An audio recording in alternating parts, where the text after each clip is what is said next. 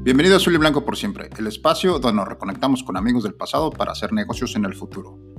Te invito a sumarte a esta iniciativa y retomar viejos vínculos para llevarlos al siguiente nivel. Yo soy Arturo Calderón y en cada episodio te estaré trayendo a un exborrego diferente para que te ponga al día qué ha sido de su vida personal y profesional. Quédate.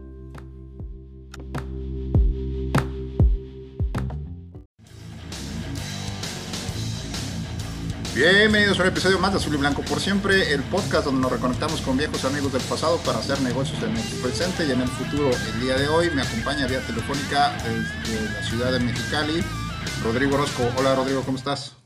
Arturo, muy bien, gracias, gracias por la invitación, un saludarte, mi oso. Bien, gracias Rodrigo. Vámonos de lleno al, al kickoff, por favor. Recuérdanos el periodo en el que estuviste en Borregos Laguna, tu posición. Eh, de dónde eres originario, tu número y la, carrera que estudiaste por allá, por favor. Claro que sí. Mira, yo llegué a Torreón en el año 2000. Estuve las temporadas 2000, 2001 y 2002 en Liga Mayor directamente. Eh, jugué con el número 36, la posición de linebacker. Eh, mi apodo, Rodrigo. Eh, por ahí algunos otros inventaditos, pero pues no, no, Rodrigo básicamente. Bien, Rodrigo, excelente. Eh, ¿Qué estudiaste? Fuiste para, llegaste a estudiar una maestría, me parece, ¿no? Ah, sí. Eh, yo llegué ya con la carrera terminada de ingeniero civil. Yo soy ingeniero civil por la Universidad Autónoma de Baja California y llegué a Torreón a cursar la maestría en sistemas ambientales. Excelente. terminamos igual en el año 2002, diciembre del 2002, coincidente con el, con el último año ahí de flexibilidad. Bien, perfecto. Uh, Rodrigo, vámonos al primer cuarto. En el primer cuarto, coméntanos qué fue de ti desde que terminó el programa o en tu caso desde que terminaste en 2002 a la fecha en el ámbito personal, por favor. Sí, claro que sí. En 2002 terminé y tuve un día de ceremonia de graduación, etcétera. Por ahí pues ya las respectivas fiestas de despedida. Y regresé a Baja California, eh, no propiamente a Mexicali, pero me invitaron a unos proyectos estaba en aquel entonces una construcción muy grande aquí de la planta de Toyota. Ahí funcioné con, con una empresa constructora con la cual ya me continué después de bastantes años. Este, y ya a partir de ahí pues fue trabajar eh, directamente con esta empresa, de ir escalonando. Eh, tuve por ahí la oportunidad de, de desarrollarme en varios puestos, eh, en varias ciuddes. o cambiar de residencia por proyectos y, por, eh, por, cuestiones meramente laborales. Este, ya hablaremos si quieres más a, detalle de eso. Y ahorita te regreso aquí a Mexicali. Ok, ¿estás eh, familia? Familia, tres eh, hijos. Tengo a Ana María, de 14, ya graduándose de secundaria. Ana Daniela, de 11, ya pasando a último año de primaria. Y Rodrigo Armando, de 8, él pasa a cuarto grado de primaria. bien, bien.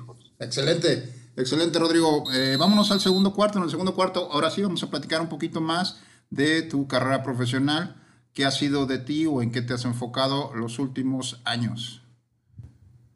Claro que sí, Arturo.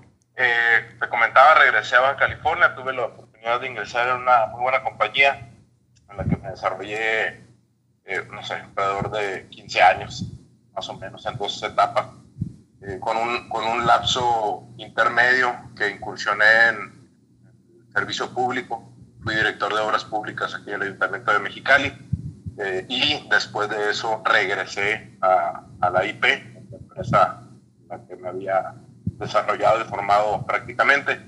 en el Inter, bueno, pues desde, desde cuestiones de desarrollo entré eh, a, la, a, la, residencia de obra, prácticamente a, la, a, la, zona de guerra, a la ejecución, y fuimos ascendiendo con una, una muy buenas oportunidades que se dieron y proyecciones y, logros que se fueron cumpliendo y eso nos fue abriendo las puertas. ¿no? Después eh, nos ofrecieron la dirección de la oficina de Guadalajara en su momento, 2008, un año complicado, sea, pues viene en crisis y demás, se decide cerrar eh, por cuestiones de proyección de, de, la crisis, eh, cómo nos iba a impactar, etcétera, se reducen gastos y demás, y bueno, decisiones de empresa.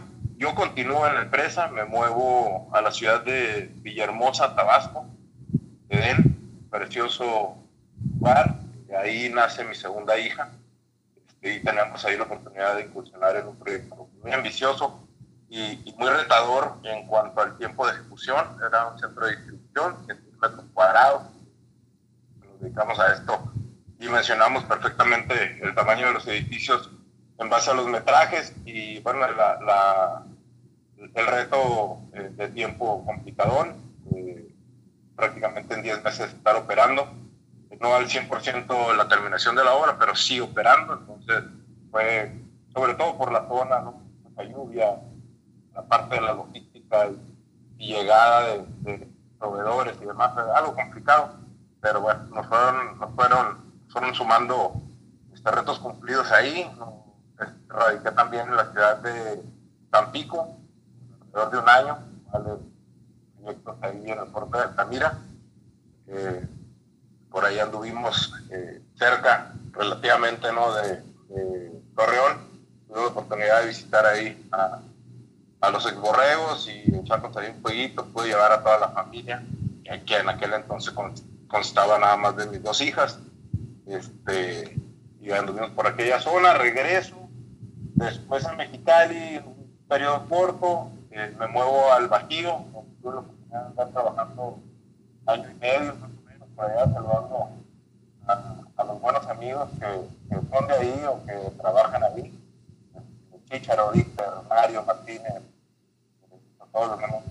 Saludos, un rato que no los veo, pero bueno, constantemente nos reportamos y nos saludamos. Ahí anduve también trabajando, regreso a la ciudad de Tijuana y ahí estoy alrededor de un año y medio con un que está apoyando ahí en, la gerencia de proyectos, toda la parte de la, construcción, para desarrollo de, edificios, de torres, en vertical para eh, de, de, alto nivel, de alto nivel. Y termina ahí mi contrato y decido no continuar, no está lejos pero la familia la tenía en Mexicali, entonces ese trajín de ir y venir, eh, estando a unos cuantos kilómetros, este, ya, ya decidí eh, que era el momento ahí de regresar a la casa, hacer un poco de hogar. Mi hija a punto de entrar a la secundaria, creí que era un buen momento para familia. Y me aventuro en la nada fácil tarea de, este, emprender el propio negocio, ¿no? Entonces, en eso andamos actualmente, pues ya tenemos ahí ni siquiera tanto, ¿no? he andado por proyectos en muchos lados, pero aquí tengo eh, gano independiente alrededor de dos años, dos oye, cuéntame un poco sobre, eres de las pocas, pocos eh, invitados que hemos tenido que han tenido la oportunidad de participar tanto en la iniciativa privada como en el sector gubernamental. ¿Cómo es el contraste o cómo encontraste tú el contraste de trabajar en, en ambos este, lados de la moneda, por así decirlo. Sí, eh, bueno, siempre la trayectoria ha sido en la IP, iniciativa privada. Eh, toca la invitación por parte del entonces electo presidente municipal de aquí de Mexicali, un buen amigo mío, eh, para participar llevando, llevando las riendas de la Dirección de Obras Públicas. acepto la invitación, la agradezco. La invitación, un saludo ahí a, mi buen amigo Francisco, este, y nos incorporamos, evidentemente, eh, pues el, el, giro es el mismo, nada más la metodología, la legislación y todos los procedimientos que hay para el manejo de recursos de públicos eh, es eh, completamente distinto al, a las decisiones y a la velocidad de decisión con la que se maneja la industria en la iniciativa privada. Entonces, la necesidad pues, de, estudiar bastante el, tema legal, el tema de legislación, el tema de los procedimientos, las aprobaciones, eh, las visitas y las reuniones para el cabildeo de presentación de proyectos ante los regidores en la, comisión de obras, eh, ante la sociedad de, organizada, que es eh, la DEM, que es la, la comisión que, evalúa, aprueba, desaprueba, cuestiona, etcétera, el, destino final de los recursos, eh, entender el tipo de recurso y sus reglas de operación. Eh, no, llega dinero y decides en qué utilizarlo a, libre albedrío. Llega recurso y trae una regla de operación y eso te limita a ciertas zonas o a ciertas obras y bueno, pues a veces eh, no se entiende del todo que, se recibió un recurso porque no se aplica a tal o cual obra que tiene más prioridad. Bueno, es que no todos llegan en el mismo momento en el momento más oportuno para lo que se está requiriendo en la ciudad en el momento y pues, vas, vas eh, tratando de, de, librar todos esos obstáculos en base a explicaciones, a justificaciones técnicas y demás, cuando a la par también vas llevando la calidad y todo lo demás, que eso pues es más eh, eh, estandarizado en los procedimientos de construcción y en los mismos reglamentos de construcción, en la ley de edificación del Estado. Eso está mucho más estandarizado. La parte de, la negociación y, procuración y aplicación de fondos es en realidad donde, creo yo que, que estiva la, la, mayor parte de la diferencia entre un sector y otro. Al igual el trato eh, con, con, el personal. ¿no? El personal tiene ciertas, eh, ciertos tratos eh, y contratos en la iniciativa privada y en la, la administración pública completamente distinto. Hay un sindicato también, en el privado también, ¿no? pero eh, hay un sindicato para, para los trabajadores. a veces te vas a encontrar con ciertas cuestiones que tal vez para la IP no suenan muy razonables, pero bueno, son logros que se han obtenido a través de los años y los dirigentes y todas las luchas y logros que han tenido y obtenido para sus agremiados, para sus trabajadores. Este, pero aún así encontré un buen grupo de trabajo. Este, creo que, lo más importante era eh, poner, ponernos todos a trabajar en un buen ambiente de trabajo, en periodos muy definidos de tal fecha a tal fecha y esto es el tiempo que tienes para desarrollar y ser lo más eficiente posible, eh, adaptando ciertas eh, filosofías, ciertas prácticas de la IP a la administración eh, pública, no todas aplican, entonces ciertas filosofías sí, algunos, algunas metodologías de trabajo para sacar los mayores rendimientos y, la mayor productividad del personal y sobre todo pues, que se sintieran a gusto, no en un lugar explotados o, abusados o no considerados. Entonces, eh, el, al final de cuentas, el recurso y la plantilla ahí está y es eh, fija. Eh, bueno, pues hay que dotarlo. y eso es muy, muy importante.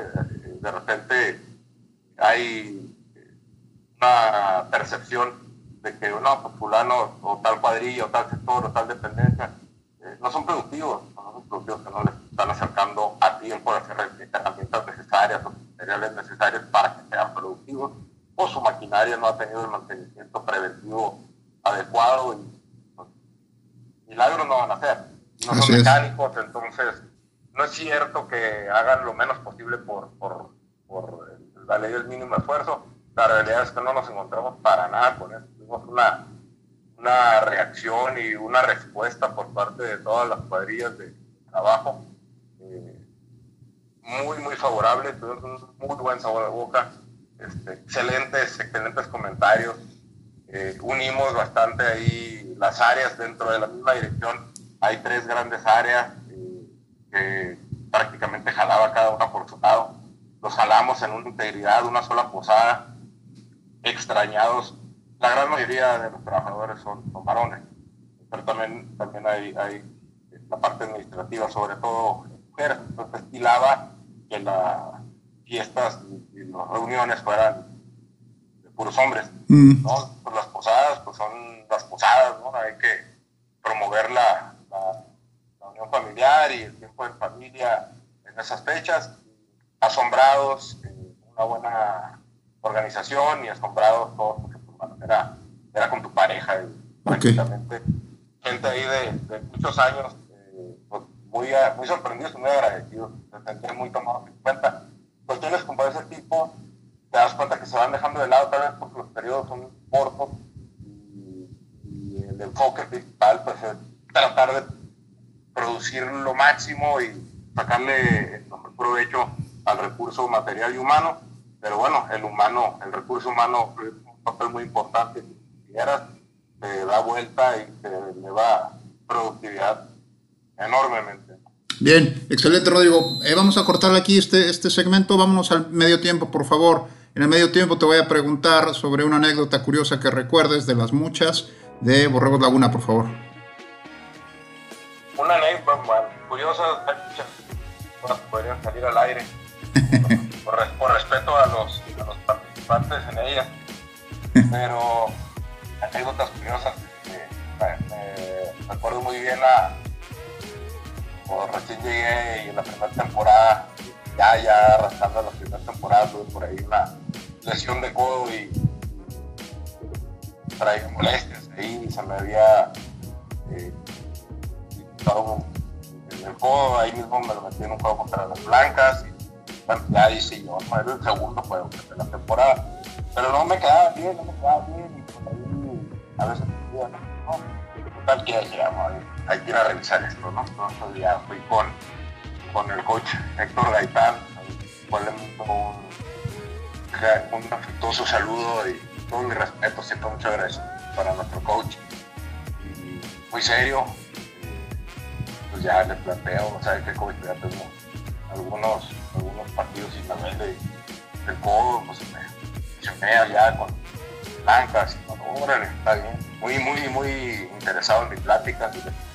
Está bueno, vamos a conseguir la, cita ahí con el doctor Pérez Verdi, que te revise, este, te molesta, sí, digo, todo, pues, así en el movimiento no, pero cuando me apoyo sí, pues, este, sí, ya, hombre, molesto, ¿no? Este, ya a la hora de, estar revisando tus fichas que tocaron ahí en el dominó, híjole, no, te deja concentrarte. Me, puse de todos colores porque dos o tres días antes nos había llegado ahí para en Luis a hacernos una revisión, ya sabes, de casa, la Cerdeña, 440 traía ahí fama de movía, se movía en, en, en la ficha, en la noche de ficha ahí con y traguito. Casualmente estaba echando ficha con mi compadre Dieter Enríquez que no tomaba, entonces pues era noche seca y llegó el Luis y ya pasó el cable, pasó el reporte y bueno, ahí hay ficha. Híjole, lo puse de todos colores y ya nomás se la curó el, el buen coach Héctor Gaitán y dijo, ah, ya, no es cierto, ya dale adelante. Yo creo que pasó, pasó el reporte como era el Luis porque esa noche sí había, había puro, puro juego sano. Bien, buenos cotorreados. Sí, cómo no. Ok, Rodrigo, gracias por compartirnos esta bonita anécdota. Vámonos al tercer cuarto. En el tercer cuarto, por favor, recuérdanos o coméntanos algún reto personal o profesional que hayas tenido que enfrentar y cómo saliste delante de él. Sí, claro. Fíjate que eh, lo comenté brevemente y yo creo que es algo que, marcó este, mucho mi, desempeño y mi formación en lo profesional yo cerré la oficina, este, y no un hablo en primera persona, pero eso sí fue literal. Yo cerré, yo terminé cerrando la oficina de Guadalajara y tal cual bajé al estacionamiento, agarré mi carro y agarré la carretera, me fui a Villa, a eh, se avecinaba una crisis, nos estaba pegando ya en mi puerta y ya se estaban tomando las, las medidas necesarias, pero a la vez nos había caído eh, el proyecto de este centro de distribución en el sureste, único en su, especie, eh, en esos momentos, el tipo de construcción era, bueno, se usan mucho en naves industriales, todo al norte, construcción de naves industriales, el muro colado en piso que se levanta, con grúa y ya queda formado, quedan formados los perimetrales del edificio. Eh, pues era retador, el, simple tamaño era retador y, conforme más le íbamos buscando pues, soluciones o alternativas constructivas, nos encontrábamos con muchos obstáculos que ir sorteando, sobre todo la, parte del tiempo, eh, cual tenía que estar eh, funcional para evitar multas tanto del cliente hacia nosotros como el cliente con sus proveedores. Eh, fue una, una odisea librar de las épocas de lluvia. No, recuerdo quién del equipo pudo haber sido por allá, pero fue una chulada. Yo voy del desierto, yo nací en Mexicali, aquí hay años en los que llueve un día al año, eh, tal vez ninguno. Y allá, como en Forest Gump, nos empezó a llover un día y duró un mes lloviendo día y noche, es impresionante. Eh, el, tipo de accesos temporales que hubo que construir y demás, eh, son cuestiones simplemente que no, no, las había vivido por, por, la zona del país en la que me había movido, tal vez, por la parte de experiencia en ciertos tipos de climas. Eh, pero sí, en global, el reto fue tener en 10 meses ya prácticamente la operación.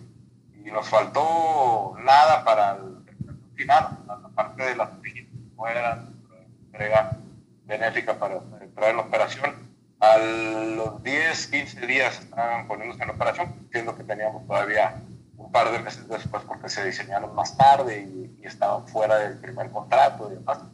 Pero bueno, ahí, ahí fue el reto, venir de la nada agradable experiencia de tener que cerrar una oficina y darles las gracias y, decirle adiós a un equipo que ya se había conformado. Eh, bueno, pues anímicamente afecta eh, llegar con un reto de ese tamaño este, y de repente ese es el nuevo equipo y el equipo no era eh, pues nada reducido simplemente por la dimensión física del edificio. Había que dividirlo en varias partes, pues, no recuerdo exactamente, pero en arriba de 25 integrantes, eh, entre ingenieros, arquitectos, administrativos y demás. Y llego a dirigir el proyecto en su totalidad. Eh, pues un, un, un, un, buen sabor de boca al cumplir las metas. Eh, doblemente yo creo, al, al recordarlo a la distancia, tal vez en ese momento no lo, no lo valoré tanto porque pues, el cumplido de las metas acaba la parte tan, tan pues, triste, tan, tan eh, decaída que, que, se tenía del anterior, del, del justo anterior proyecto, ¿no? Por analogías del, del, del fútbol, bueno, pues perdiste tienes que ir a ganar el siguiente. Claro. Este, algo así, algo así. Oye, coméntame, quiero aprovechar aquí este, esta, esta sección para preguntarte cómo has lidiado en, en, tu profesión o en tu tipo de trabajo, por lo que me comentas, has tenido que estar, ahora sí que del tingo al tango, como decimos, ¿no? En un proyecto en una parte de la República, el siguiente en otro. ¿Cómo ha sido para ti eh, lidiar con esta, esta, digamos que con esta dinámica, con tu familia, con todo, estarte pues desplazando para, para llevar proyectos. ¿Cómo, cómo, cómo te has adaptado a esto? Mm, mira, eh, mi, mi, esposa es arquitecta, eh, entiende perfecto el, el, tema del trabajo y, el área en la que desenvuelvo. Digo, incluso de, de, solteros nos tocó eventualmente participar en algunos proyectos juntos. Este, eso ha facilitado muchísimo eh, la disposición, no nada más para radicar en otra ciudad, sino para eh, sumarse en la parte fuerte del proyecto. Hay días o meses o semanas que sabe que se están complicando las cosas, que entiende perfecto cuando platicamos del tema, pues, porque pues, habla el mismo lenguaje en lo profesional y eso ha ayudado muchísimo. Este, adopta ella la, la parte de madre y de, la, autoridad en la casa y se va con sus hijos y se mueve al proyecto o a la ciudad en la que esté radicando. En el 90% de las ocasiones fue movimiento con toda mi familia. Las, partes más, las partes más complicadas de las que estuve eh, fue cuando no estuvo la familia conmigo. Aún así, pues yo trataba de estar prácticamente cada fin de semana en medida de lo posible, ¿no? Volando a Cali nada sencillo, eh, no hay buenas condiciones, no hay buenos directos, mucho menos que en, los tiempos eh, atrás en, lo que, en los que se daban estos proyectos. Ya últimamente hubo, hubo un, repunte ahí con el aeropuerto local y sí, ya, ya vuelo al Bajío, ya vuelo a Monterrey de nuevo, ya se facilitaban más las cosas. Eh, la tarea nada fácil, eh, el, llegar a una ciudad, el buscar nueva proveeduría, el buscar nuevos contactos, no es, no es sencillo, pero no es sencillo porque no los conoces, simplemente la parte de hacer tu chamba del research y, armarte de, tus buenos eh, colaboradores, bueno, pues eso, eso es el ABG, ¿no? es parte del trabajo. Eh, la parte emocional, pues si, está, en particular punto de vista, si la familia la tenía cerca, me quitaba el 90% de mis preocupaciones. Aunque nada más me vieran dormir, me decían, ingeniero, trajiste a la familia nomás para verte dormir. Pues el proyecto demandaba muchas horas. Pues sí, pero pues eventualmente el dominguito por ahí vamos a la plaza por una nieve, una película y, créeme que ahí cargo clima.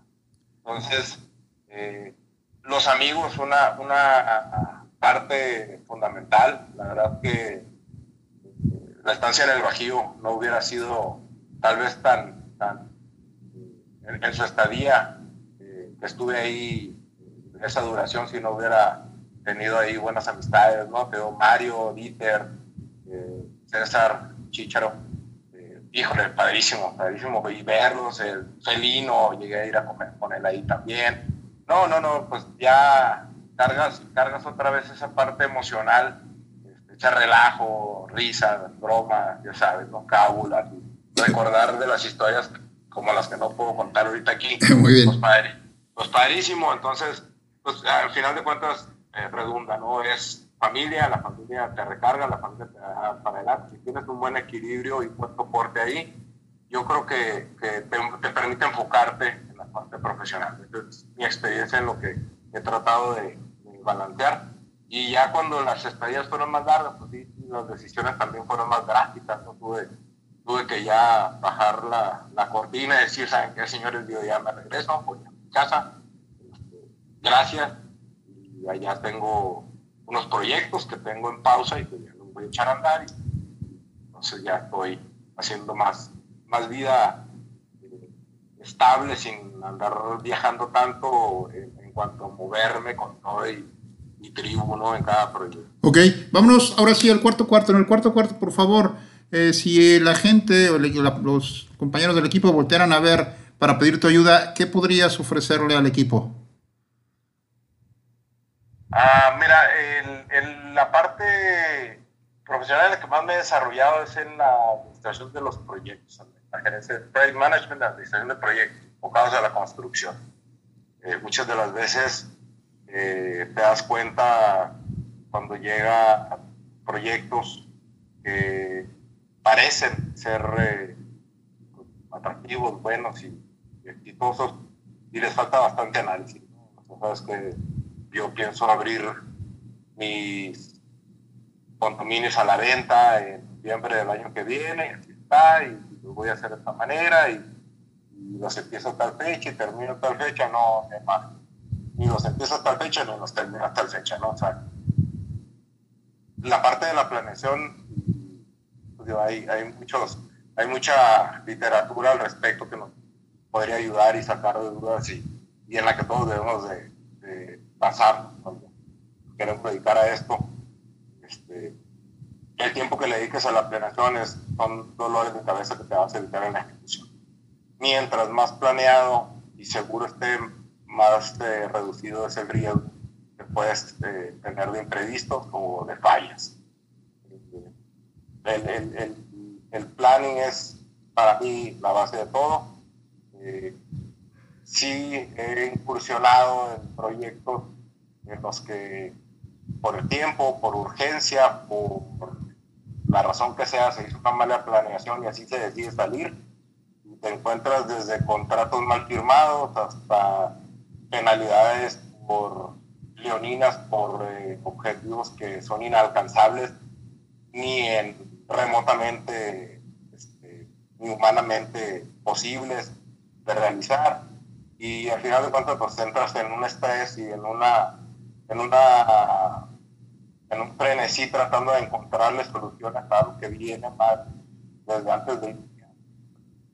La parte de la construcción no es eh, ajena a toda esta parte del plano. se debe de, desarrollar, se debe invertir tiempo, se debe involucrar a las personas principales en la toma de decisiones y obtener un producto a prueba de balas, le llamamos, siempre lo, hemos mencionado con los clientes y, también a la vez pues reculamos. Decimos no hay nada a prueba de balas ni, ni a prueba de fallas, trabajamos con el último labón de la cadena productiva, así que... Oye, en tu, en tu, experiencia, ¿cuáles son los errores más comunes que podrían tener los proyectos, sea como bien comentas de la índole que sea, que pueden tener en la parte de planeación, porque como bien comentas, la planeación es, es vital para el proyecto. ¿Cuáles son los errores más comunes que, que, podríamos decir, evítate esto, ¿no? A lo mejor no, no a detalle, pero a lo mejor en listados que has visto en tu experiencia que, que los proyectos o las empresas o los empresarios cometen. Eh, el principal, y es además en el, en el punto cero, todavía ni siquiera has arrancado nada, el principal para mí es el que no se evalúen alternativas sale el proyecto, sale un diseño ejecutivo, sale un proyecto ejecutivo, se cotiza, se costea, está dentro de el techo financiero, eh, o ahí anda y le ajustan ahí dos, tres metros cuadrados, le tumban un piso en un edificio y ya dio milagrosamente y vámonos. Tiempo. El análisis y las ingenierías iniciales, tal vez no, pero en un 90%, sin temor a equivocarme, puedo decir, son mejorables o hay alternativas.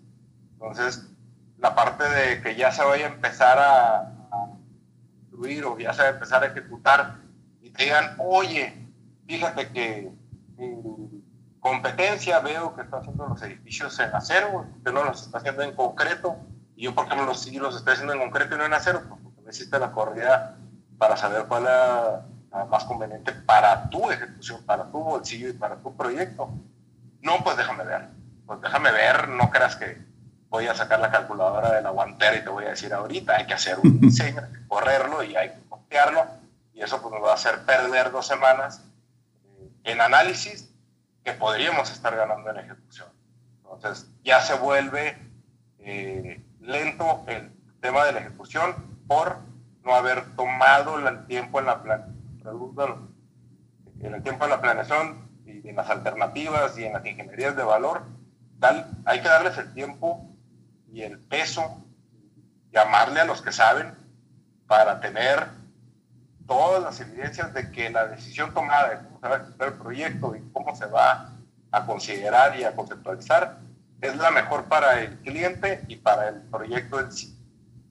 Porque después todo cuesta, cuesta tiempo, cuesta dinero, inversión, ingenierías, pues el tiempo es dinero. Así es. E, es ahí, es ahí donde veo yo que, que todos fallamos eh, en nuestra parte, ¿no? Si yo tengo alguna experiencia y no levanté la mano, pues te vuelves también cómplice de, de, esa falla, ¿no? O sea, el cliente no está obligado a saber todos los métodos constructivos o procesos constructivos que hay, entonces, ni uno, pero bueno, eh, sabe si tienes que pensar. En este, aspecto, eh, dale un tiempo al análisis, de, reingenierías o ingenierías de valor y tal vez llegues al mismo punto, bueno, pues no se perdió nada, no, se perdió nada como cuando ya estás en ejecución.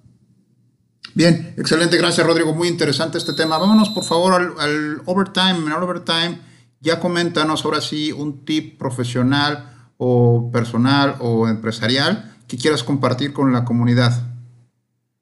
Un tip, eh, bueno, dos tips. El primer tip es cuando te den un tip, escúchalo. Eh, no, no, siempre le pongas atención, pero escúchalo. Si alguien tiene algo que compartir, puede, puede ser eh, que tenga algún valor agregado para lo que tú necesites saber o conocer adicional a lo que ya conoces. Y un tip, eh, hay que tener, eh, creo yo, lo más importante que tener humildad para reconocer que no dominamos al 100% todas las áreas cuando estamos en, el ámbito en el que juego. eh, son multidisciplinarias y hay que, hay que reconocer cuándo se necesita la ayuda de un especialista. No me refiero en el aspecto técnico nada más, ahí todos somos Juanes Camaley, pero también en eso hay que reconocernos, eh, faltos de o que no somos especialistas, pero sobre todo los que no dominamos en el aspecto de ingeniería y de construcción, está muy enfocado a lo, a lo, preciso y a lo técnico, pero ahora en, en la parte esta de, de ser eh, pues emprendedor, microempresario, querer ahí levantar la mano como una constructora pequeña para poder ir generando más negocio y, solidificar y, en el futuro tener algo, algo propio que camine y que camine bien. Eh, pues me he dado cuenta que, desde el contador, el, abogado en términos de contractuales, todos tienen eh, una función y todos tienen un, campo de acción y un campo de conocimiento muy especializado y no hay que jugarle al todólogo. Para eso estudiaron, para eso dedican su tiempo en actualizarse, para eso trabajan y se desarrollan en ese ámbito, para que los consultes, para que los contrates, para que les pagues y te digan exactamente qué es lo que necesitas y qué es lo que te conviene y lo que no para que no sea muy tarde después y digas, ay, yo le entendí o me imaginé que era así, bueno, pues hubiera contratado a un contador o hubiera consultado los términos y las cláusulas de mi contrato al despacho de abogados que tanto me habían recomendado. Eh, son, son tiempos de, de, trabajo de equipos multitudinarios, eh, no, que no lo haya sido antes, pero ya son muy especializados muy específicos en su trabajo, en, sus conocimientos a aportar.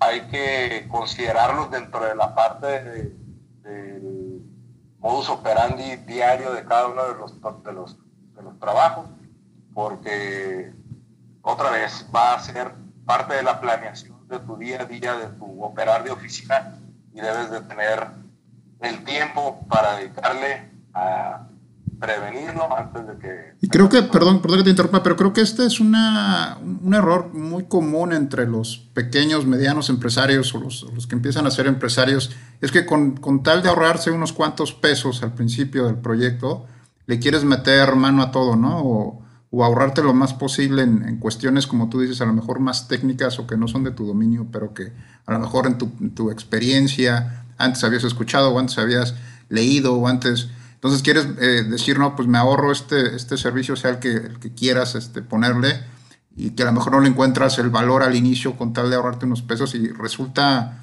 pues, siendo un poco mucho, un poco mucho más caro a, fin de cuentas, ¿no? Así es, así es, 100% de acuerdo con tu comentario, Arturo. Me da culpa, yo he pecado de lo mismo y te puedo decir eh, otros, no sé, 5 o 10 casos de pues, en el medio en el que me muevo y me estoy desenvolviendo y cuando platico con eh, afines, peers ahí, otros eh, emprendedores que traen ahí otras áreas eléctricas y demás, este, pues coincidimos en lo mismo, ¿no? O sea, es que pásame el teléfono del contacto que te ayudó con aquel problemita, porque me das este, pues, híjole, te hubieras ahorrado una feria si le hubieras hablado desde antes. Pues, claro, pero pues yo creí, yo pensé, yo le entendí, pues sí, hermano, pero tú te dedicas a esto y el otro es especialista en lo que ahorita ya para que es un problema y, a veces hasta se ríe, ¿no? ¿Qué te voy a decir, mi contador? Cuando te llegan con problemas así que ah, nos da vuelta la cabeza y lo hubiéramos podido evitar. ¿no? Sí, a lo mejor para alguna otra área es un, problema simple y que no se pudo haber previsto, ¿no? Ok, Rodrigo, gracias. Vámonos ahora sí al terminar. ¿Dónde te podemos localizar si queremos buscarte?